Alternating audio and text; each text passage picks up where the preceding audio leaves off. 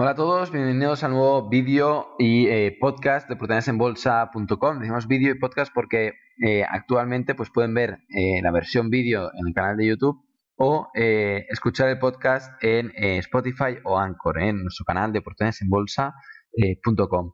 y hoy les vamos a hablar sobre un tema que desde Proteínas en Bolsa consideramos que es muy importante y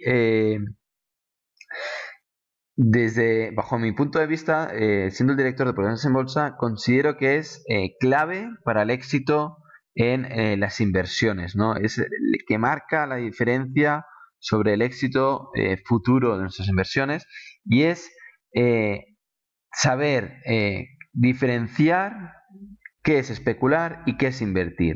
Cuando sepamos qué es lo que estamos haciendo, cuando realmente estemos invirtiendo y no especulando, cuando tengamos clara esta diferencia, es cuando vamos a dar un paso adelante en nuestros conocimientos como inversor y lo más importante, vamos a estar mucho más cerca del éxito en nuestras inversiones. Y eh, por este motivo hacemos esta presentación, este podcast, y eh, empezamos citando a uno de los padres de la inversión, que es Benjamin Graham, eh, conocido por eh, sus libros Security Analysis y El inversor inteligente, y también como el mentor de Warren Buffett. Y él cita la inversión como una operación de inversión es aquella que, tras un análisis exhaustivo, promete la seguridad para el principal y un adecuado rendimiento. Bajo este concepto de inversión, todo lo que sale de esta seguridad para el principal y un adecuado rendimiento con un análisis exhaustivo, todo lo que sale de aquí para Benjamin Graham es especulación. ¿no? Y como somos inversores, vamos a hablar de, esta frase, vamos a hablar del contenido que hay aquí y al final de la presentación vamos a volver a esta frase ¿no? y veremos cómo claramente eh, si tú compras negocios, si inviertes en negocios a largo plazo, eh, el resto, todo lo, el resto que se está haciendo en el mercado es especulación, ¿no? Y eh, vamos a ver por qué, por qué tanta gente o por qué tendemos todos o, es tan fácil caer en la especulación y no en la inversión. ¿Por qué hay tanta gente que se equivoca, tanta gente que vende en el peor momento, compra en el peor momento y lo hace una y otra vez a lo largo de su vida? Pues os he puesto tres factores que, eh, bajo mi punto de vista, son eh, los, grandes causantes de, este problema, aparte de la falta de información y información, ¿eh? pero al día a día hay tres factores que, hacen que, la gente pase de invertir a especular o nunca lleguen a invertir. ¿no? Y uno es el ruido del mercado, que es la volatilidad que, vive el mercado en su día a día, semanalmente, mensualmente, incluso anualmente. El mercado, como veremos más adelante, no es eficiente y eh, sí que al día a día se subastan acciones de empresas, ¿no? Y tú compras empresas, pero esta subasta está llena de sentimientos de los eh, inversores y la volatilidad diaria, semanal, mensual y anual eh, no refleja necesariamente el valor de la empresa. En consecuencia, cuando nosotros invertimos, a lo mejor estamos en lo cierto en que la empresa es buena, que, va a dar una buena rentabilidad futura, y, eh, pero no lo hacemos en el mejor momento o, compramos y hay una pequeña caída y nos asustamos, o empieza a subir y ya estamos obteniendo beneficios y también nos asustamos y ya no, ya no vendemos más, eh, y ya vendemos y ya no obtenemos más beneficios. El ruido del mercado nos afecta. Eh, tanto para lo bueno como para lo malo, ¿no? Nos genera miedo, pánico, euforia y estos sentimientos van en nuestra contra. Imaginemos que nosotros compramos una acción eh, una, determinada semana, ¿no? Y esa semana, final de semana, justo compramos y cae un 5% más, ¿no? Estamos a final de semana, ya preocupados, ¿no? Bueno, no sé, ciertas dudas sobre esta inversión que he hecho, he perdido un 5%.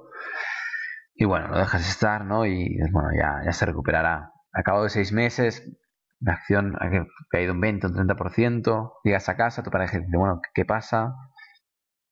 Estamos perdiendo dinero con esta inversión. Claro, tú ya dudas de ti, ya dices, bueno, no sé si he hecho bien el análisis. Claro, si el análisis está bien hecho, eh, vas a estar tranquilo. Si el análisis no está bien hecho, eh, los cimientos van a temblar, ¿no? Pero hay que estar tranquilo. Ya, ya tienes miedo, ¿no? Tú ya estás preocupado con esta pérdida, por lo que dicen en casa, y luego vas a los medios de comunicación, el otro factor, ¿no? no hemos dicho el ruido de mercado, y el otro factor eh, determinante de, que provoca que, este, que especulando y no invirtiendo son los medios de comunicación. Para los medios de comunicación, ellos tienen muy claro que eh, ellos su negocio es vender portadas, eh, tener visitas. Cuanto más, más visitas, más portadas, más diarios vendan, mejor, ¿no? Y tienen estudiado que las noticias negativas generan muchas más visitas que las positivas. Y si además le pone un poquito de salsa, que siempre lo hacen, pues ya mejor que mejor, ¿no? Claro, tú vienes de, de, esta situación psicológica, ¿no? Del ruido de mercado que, te hace preocuparte porque, claro, esta volatilidad hace que tu inversión pues, no tenga la rentabilidad que tenías esperada en el corto plazo. Y eh, vienen los medios de comunicación, el mundo se cae, porque para ellos siempre el mundo se cae, por cualquier cosa se cae el mundo, y ya, bueno, ya te quedas súper preocupado, ¿no? Y dices, bueno, ya, ya no sé qué hacer, yo creo que vendo, yo creo que vendo, y luego te vas al broker, llamas al broker, claro, el broker, el intermediario financiero, él está extremadamente interesado en que vendas y compres otra vez, que vendas y compres, compres y vendas todo el día, comprar y vender. ¿Por qué? Porque él vive de las comisiones de compra-venta. Es el equivalente a eh, la inmobiliaria en el sector inmobiliario. Contra más transacciones, más dinero ganan. Pues esto es lo mismo. El broker está interesado en que no inviertas a largo plazo, en que contra más operaciones hagas mejor. Por eso hacen tanta promoción de corto plazo y demás porque ellos viven de, de, intermediar, de, que compras y vendas. Claro, con este pack tú tienes el ruido de mercado con la preocupación que te genera los medios de comunicación, que el mundo se cae, y el broker, que solo lo que quiere que vendas y compres y compres y vendas, ya está, acabas vendiendo y acabas perdiendo eh, un 20 o un 30% de una inversión que si realmente era buena, de que si aquella empresa que habías analizado realmente era buena, lo que tenías que hacer cuando había caído un 20 o un 30% era comprar más. Es decir, tenías que hacer todo lo contrario. ¿Veis la diferencia? El ruido de mercado te llega, te hace pasar miedo. Los medios de comunicación más. Y el broker te dice que te salgas de ahí y compres otra acción que ellos consideran que, es mejor. Y ya está. Ya has perdido dinero, ya vuelves a estar metido otra vez en el meollo y entramos en el bucle. Este es el problema. Este es uno de los grandes problemas por los cuales la gente eh, no, no invierte y sí especula. O intenta invertir y acaba especulando. O acaba invirtiendo mal. Hay que creer en la empresa, hay que entender lo que hace la empresa, mirar si el balance es fuerte, si la dirección eh, está haciendo bien los deberes, si nos gusta el comportamiento directivo durante los últimos años, si el producto y el servicio es bueno, eh, si tienen buenos márgenes. Todo esto es lo que hay que mirar. Y si realmente la empresa sigue siendo buena, cuando caen las acciones de la compañía, son momentos para comprar, no para vender. Eh, citamos una frase de Warren Buffett eh, de una conferencia que realizó en los años 90 en la Universidad de Florida. La conferencia la publicábamos, está en YouTube y la publicamos en la página web de portalensenbolsa.com.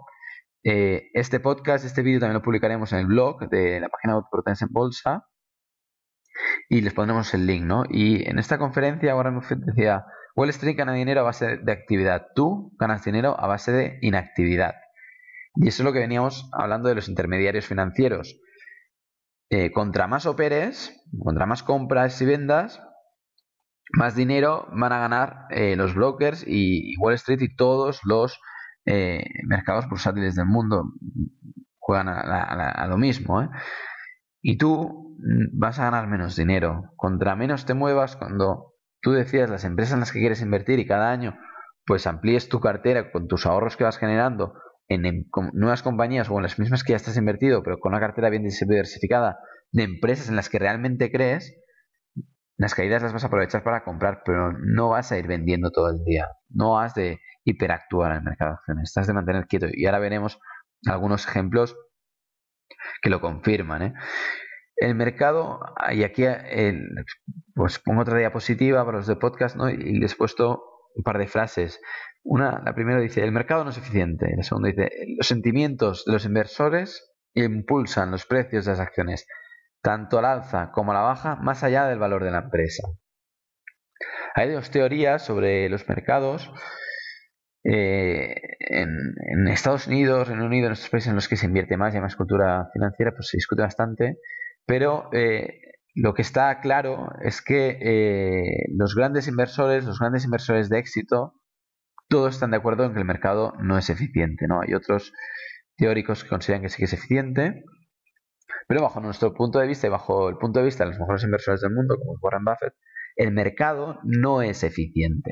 Y no es eficiente porque en esta subasta diaria de acciones de empresas reales hay sentimientos de mercado, hay sentimientos de los inversores, tienen sentimientos, ¿no?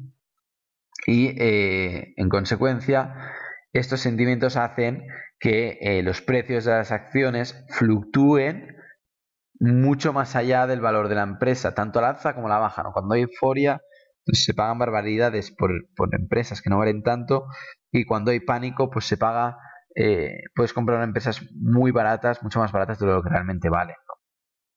Y ahí es donde puedes comprar con mucho margen de seguridad. Veamos algunos ejemplos sobre la volatilidad eh, de, los mercados, la evolución de los precios y el valor que esconde detrás la empresa. ¿no? A largo plazo, eh, los mercados, eh, la cotización de las acciones sí que refleja el valor de las, de las empresas. Es decir, si una empresa tiende a facturar más, como haremos en el primer ejemplo, o bien tiende a tener más activos, ¿no? el balance cada vez es más grande, con un control claro de deuda, y por lo tanto el patrimonio neto cada vez es mayor, o bien eh, obtiene cada vez más beneficios o tiene más clientes, el valor de la empresa va a crecer, ¿no? Y por lo tanto, el, precio de las acciones también va a ir creciendo proporcionalmente al valor eh, subyacente de la empresa, ¿no? Y, esto es lo que hemos de tener claro. A largo plazo, los mercados no se equivocan. Si tú compras una empresa que eh, ahora factura 1 y de aquí a 100 años factura 100, pues seguro que como mínimo de aquí 100 la vas a poder vender por 100 veces más. Y eso es lo que tener claro. Ya sé que aquí nadie tiene previsto ver 100 años, pero es el ejemplo. En pantalla tenemos la evolución de precio de FedEx. FedEx es una de las empresas líderes en, logística. Y eh, la evolución de precio de FedEx desde 1980 hasta la actualidad, cerca de 40 años de cotización. Y vemos como FedEx la podías comprar por menos de 2 dólares en 1980 y en los últimos años ha estado cotizando por encima de 200. Ahora ha corregido hasta 258 dólares. Pero fíjense en la evolución del precio. En los últimos 40 años, de noticias negativas han habido las que queráis. O sea, ha pasado de todo. Desde los periodos de recesión de 1991, 2001, después de la burbuja.com, eh, después del estallido financiero en 2008-2009, aparte de estas periodos de, recesión que además son negativos, han habido muchísimos sucesos que habrán influenciado en los inversores, que habrán influenciado en los mercados, pero la compañía ha seguido su camino, ha seguido trabajando. Sí que ha habido periodos que las acciones y precios de acciones no han subido tanto y periodos en los que ha corregido mucho, pero a largo plazo, como la compañía ha acabado facturando más, y aquí tenemos la línea azul desde 1990 hasta la actualidad, no tenemos más histórico, no es como la compañía en los años 90 facturaba unos 5.000 millones y ahora factura unos 65.000 millones de dólares. Claro, la facturación de FedEx ha ido más. Eso quiere decir que manteniendo ciertos márgenes de beneficios, el valor de la empresa pues también ha ido más. Normal, normal. Esto es lo que es importante que tengan claro, ¿no? Que, que, que si invierten en la compañía, si la compañía va a ir facturando más, tranquilos, va a valer más. Y noticias negativas van a ver las que quieran, van a haber muchísimas. Y si no, que se lo digan a los inversores de FedEx. El que se ha mantenido firme durante los últimos 40 años, la inversión ha sido un super éxito. Ha multiplicado por más de 200 su inversión y sus dividendos. Eh, seguro que ahora le están repartiendo una cantidad eh, gigantesca de dividendos en proporción a su inversión inicial. Lo que decíamos sobre el balance. Eh, otra diapositiva que les hemos preparado. Microsoft. La evolución de precio de Microsoft en 1990. Ya no les digo antes porque ya era descubrir mucho Microsoft, pero en los 90 todo el mundo sabía que Microsoft, todo el mundo estaba utilizando Microsoft ya, ¿no? Eh, Windows y, el Word y todos los programas de Microsoft. Eh, todo el mundo sabía que era una compañía excelente, todo el mundo sabía que era una compañía que venía para quedarse. Y desde 1990 hasta la actualidad, eh, los precios de las acciones han pasado de un dólar a más de 120 dólares, actualmente 128. Y eh, antes de 1990 lo podías comprar por menos de un dólar, pero es que igualmente actualmente, comprándolo a un dólar, a dos, si luego se te va a ir a más de 100, la inversión es excelente. Y esto no quiere decir que Microsoft siempre haya subido, porque desde el 2000 hasta 2009 hubieron nueve años entre planos y bajistas y llegó a caer la cotización casi un 80%, desde el máximo del año 2000 al mínimo de 2009. Pero sin embargo, se ha ido recuperando. Tú lo habías comprado uno, llegó a 80, cayó a 40 o a 30 o 20 y luego pues se recuperó. Pero tú seguías ganando dinero y cada año te iban pagando dividendos. Y si tú crees en la compañía, si crees que Microsoft se va a recuperar, pues tranquilidad y no, no hace falta vender. Si la compañía es buena, no hace falta vender. ¿Y qué vemos en este gráfico, aparte de la evolución del precio de Microsoft? Pues vemos la evolución de los activos, el total de los activos. El total de los activos eh, de Microsoft, pues eh, no llegaba a los, a los mil millones en 1990 y actualmente eh, es de 258 mil millones en, valor de activos Microsoft, ¿no? Claro, si el valor de los activos crece, pues el valor de la compañía crece. Y, esto es lo que les quería decir, ¿no? siempre y cuando la deuda se, se mantenga contenida y no haya un incremento claro de deuda y por lo tanto el valor contable de la empresa se reduzca, ¿no? Si el valor contable de la empresa va creciendo, pues el valor eh, de la empresa va creciendo y en consecuencia eh, el precio de las acciones también crece. ¿no? Y esto es lo que les quería comunicar, ¿no? que, vean que las empresas van siguiendo su camino, el mercado va fluctuando, pero al final va siguiendo eh, la valoración empresarial. ¿no? Y esto es lo que hay que hacer, ¿no? valorar empresas y, y mantenerse tranquilo ¿no? y confiar en las empresas que exitosas y que obtienen buenos márgenes y que ofrecen productos y servicios excelentes con deuda reducida y bien gestionadas. Y otro ejemplo que les quería poner en cuanto a volatilidad es el caso de los dividendos, ¿no? Cuando las compañías cuando empiezan a cotizar o cuando eh, están creciendo mucho no acostumbran, no acostumbran a repartir dividendos, pero posteriormente, con una vez ya establecidas, eh, aunque sigan creciendo pero ya no a doble dígito, eh, van repartiendo dividendo y este dividendo acostumbra, siempre que puede, la dirección, pues como acostumbra, irse incrementando año tras año, muy poquito, pero con interés compuesto, a largo plazo veremos que esto acaba siendo gigantesco. ¿Y eh, qué pasa? A corto plazo, y aquí vemos el gráfico de 3M, 3M es una empresa industrial eh, líder en encolados de todo el mundo, y 3M eh, cayó, la cotización cayó muchísimo en el periodo 2008-2009, con muchísimas otras acciones, pero sus dividendos no, se redujeron, ellos seguían repartiendo los mismos dividendos. ¿Qué pasa? Eh, en, la línea verde vemos la evolución de precio de, 3M, ¿no? Que, veíamos que en 2008 cotizaba cerca de 80 o 90 dólares y llegó a caer a 45 dólares. Eh, actualmente ha llegado a cotizar por encima de 200 dólares y ahora también ha corregido a los 168 dólares. ¿Qué pasa? Que si no reducen eh, el dividendo por acción, el yield, la tasa de dividendos se dispara al alza cuando los precios se desploman. Es decir, si tú, eh, si por poner un ejemplo, eh, si 3M repartía 2 dólares por acción y las acciones valían 100, cuando las acciones, y por lo tanto esto era un 2% de, en, en dividendos, ¿no? Y cuando las acciones caen a 50, se siguen repartiendo 2 dólares por acción, tú pasas a cobrar 4 dólares por acción. ¿La compañía ha cambiado en el último año? No, es la misma compañía. ¿La estructura financiera ha cambiado? No, es la misma.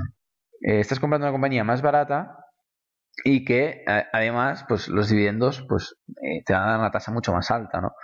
Es como eh, comprar un piso que tú lo puedes alquilar, por decir algo, a 1000 euros al mes eh, un año lo vas a comprar por, no sé, 500.000 euros y al año siguiente lo puedes comprar por 250.000. Pues claro, la rentabilidad que te va a dar ese alquiler comprándolo por 250.000 va a ser mucho más alta que si lo compras por 500.000, ¿no? Y aquí vemos como cuando tú compras una empresa en pleno pánico y la empresa es buena y es rentable y pues vas a salir ganando porque te van a dar más dividendos, porque luego la evolución del precio de las acciones de la empresa, seguramente si la empresa es buena, van a volver a ir al alza y, aún vas a tener más beneficios porque por interés compuesto, contra más barato compres mejor, ¿no?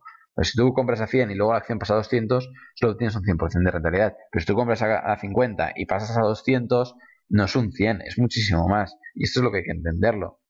¿De acuerdo? Es que no tiene nada que ver. Esto es un interés compuesto.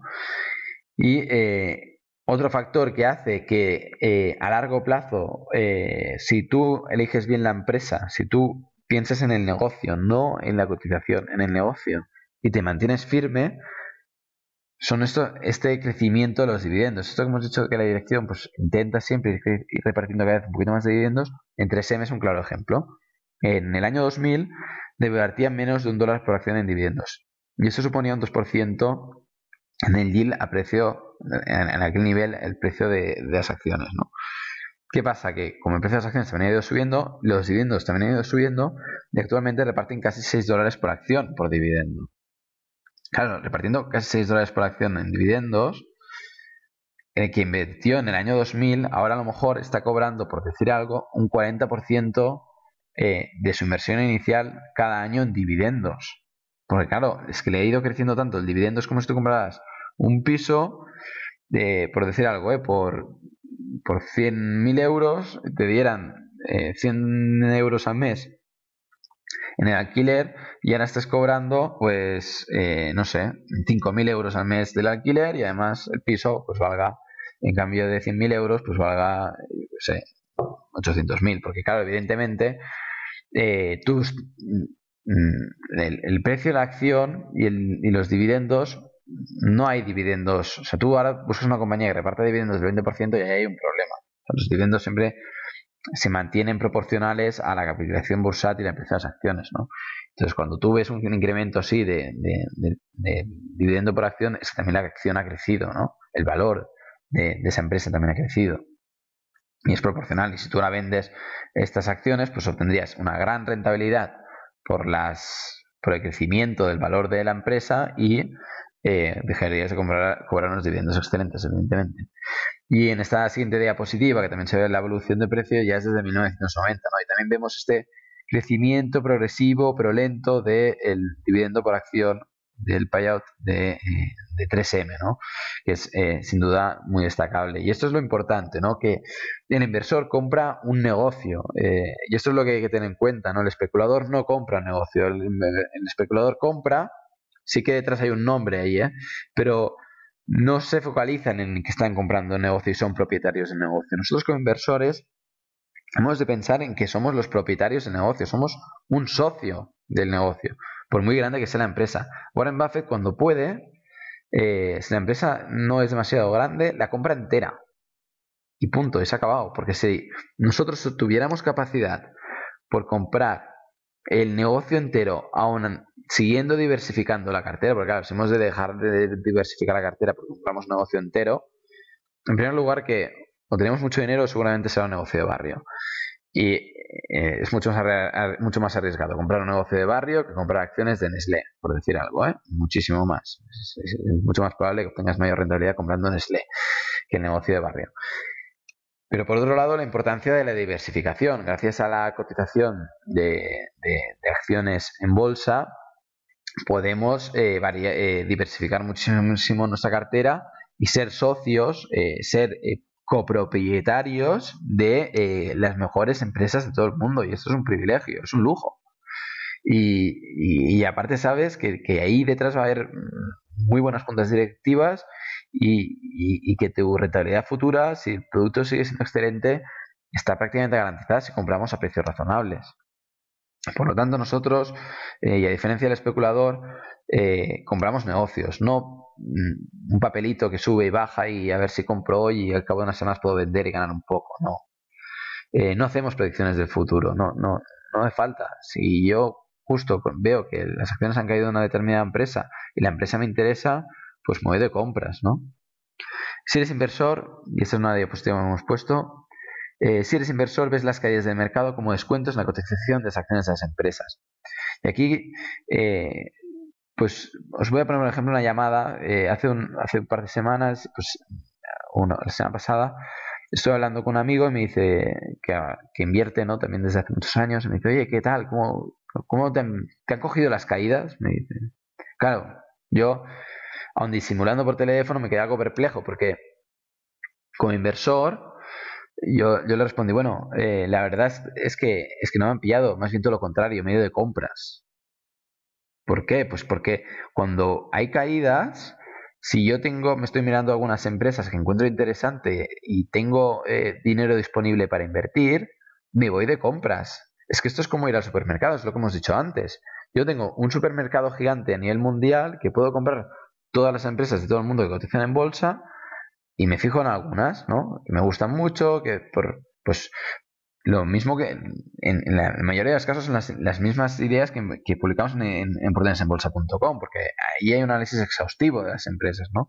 Estas empresas que analizamos en la parte periódica de oportunidadesenbolsa.com, ahí hacemos un análisis exhaustivo. Pues analizamos esta empresa y cuando veo que realmente la cotización ha caído y la empresa sigue siendo interesante, me gusta la empresa porque tiene un balance fuerte, porque tiene bajos niveles de deuda, porque la dirección me gusta mucho cómo lo hace, me gusta su comportamiento frente a las fusiones, me gusta su comportamiento frente a la reducción de la deuda, me gusta su comportamiento eh, para eh, seguir siendo los mejores en, el sector, me, me gusta eh, el producto y los servicios que ofrecen, veo que tienen buenos márgenes.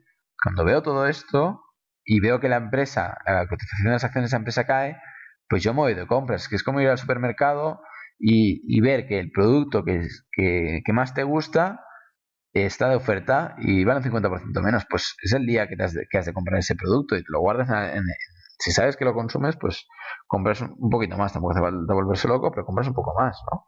Es el día que has de ir de compras, cuando caen en la cotización de las acciones. Un especulador pues quiere que cuando él está largo las acciones suban esa semana y cuando él está corto, es decir, cuando apuesta que los precios van a bajar, pues caigan esa semana o ese mes. A nosotros no nos preocupa eso, somos inversores, no especuladores, no nos preocupa. Simplemente esperamos, tranquilos, vamos analizando empresas, que eso da mucho trabajo, y, y, bueno, y, cuando analizamos el negocio y encontramos un negocio que es bueno, eh, pues bueno, los vamos guardando y cuando realmente la acción cae, eh, la cotización de esas acciones caen, pues nos vamos de compras, eh, aprovechamos para comprar esas acciones. Y, si tampoco y si no están caras, pues a lo mejor no hace falta ni comprar ni esperar a que caigan. ¿eh? Que, bueno, es que no están caras, ya puedo ir comprando ahora, pues compro. Que están caras, pues nos esperamos y buscamos otras porque hay muchas en las que invertir. Warren Buffett, no tengo ni idea de hacia dónde ir al mercado. Preferiría que fuera hacia abajo, pero mis preferencias no tienen nada que ver con ello. El mercado no sabe nada sobre mis sentimientos.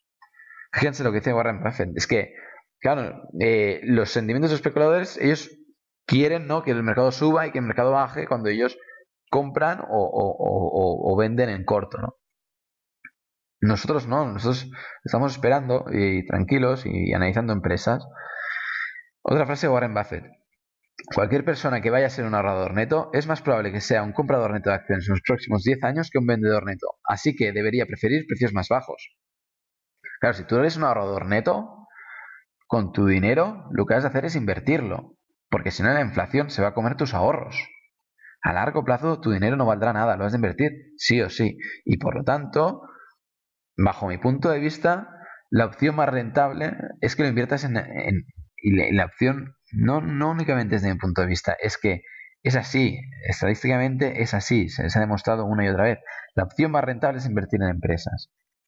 Y bajo mi punto de vista, y ahora sí, lo mejor que puedes hacer a largo plazo es que lo inviertas en empresas. Y lo inviertas en empresas a largo plazo. Y no te preocupes, tranquilo. Tranquilidad. Porque estás comprando máquinas de hacer dinero. Un negocio es una máquina de hacer dinero. Y tú compras eso. Tranquilo. Si la empresa es buena, si la empresa sigue generando beneficios, si la empresa está bien gestionada, tranquilidad. Volvemos a Benjamin Graham y aquí eh, creo que ya podemos ir acabando este podcast, este vídeo y eh, creo que ya eh, muchos de ustedes les ha cambiado la percepción sobre invertir y especular, o eso espero. Y volvemos a la frase, ¿no? Una operación de inversión es aquella que tras un análisis exhaustivo promete la seguridad para el principal y un adecuado rendimiento. Benjamin Graham. Aquí lo dice todo.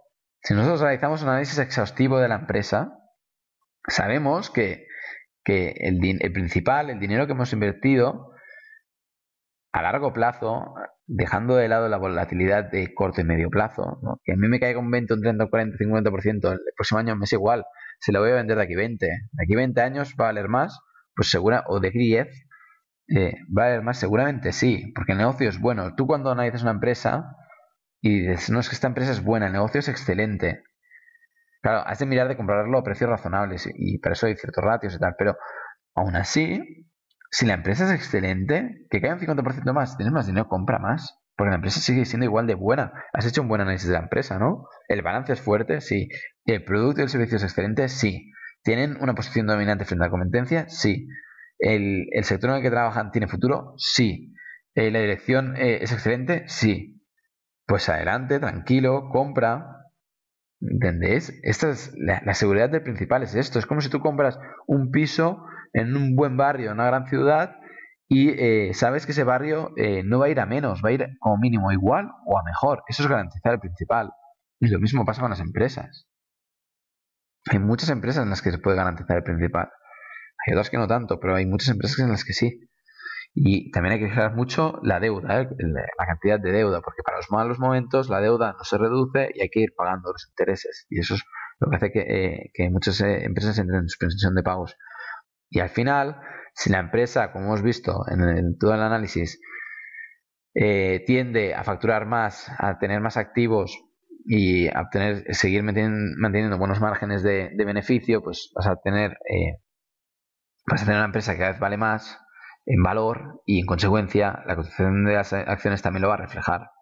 Y eso es lo que hacemos un poco desde por tenerse en bolsa. Cada, cada mes publicamos un informe, un análisis de una empresa de forma exhaustiva para que ustedes tengan la perspectiva de, la compañía. ¿no? Repasamos el sector, repasamos qué es lo que hace la compañía, eh, eh, qué futuro tiene el sector, la competencia, el balance, el cash flow, el producto si es excelente, los márgenes de beneficios, el comportamiento de, la dirección.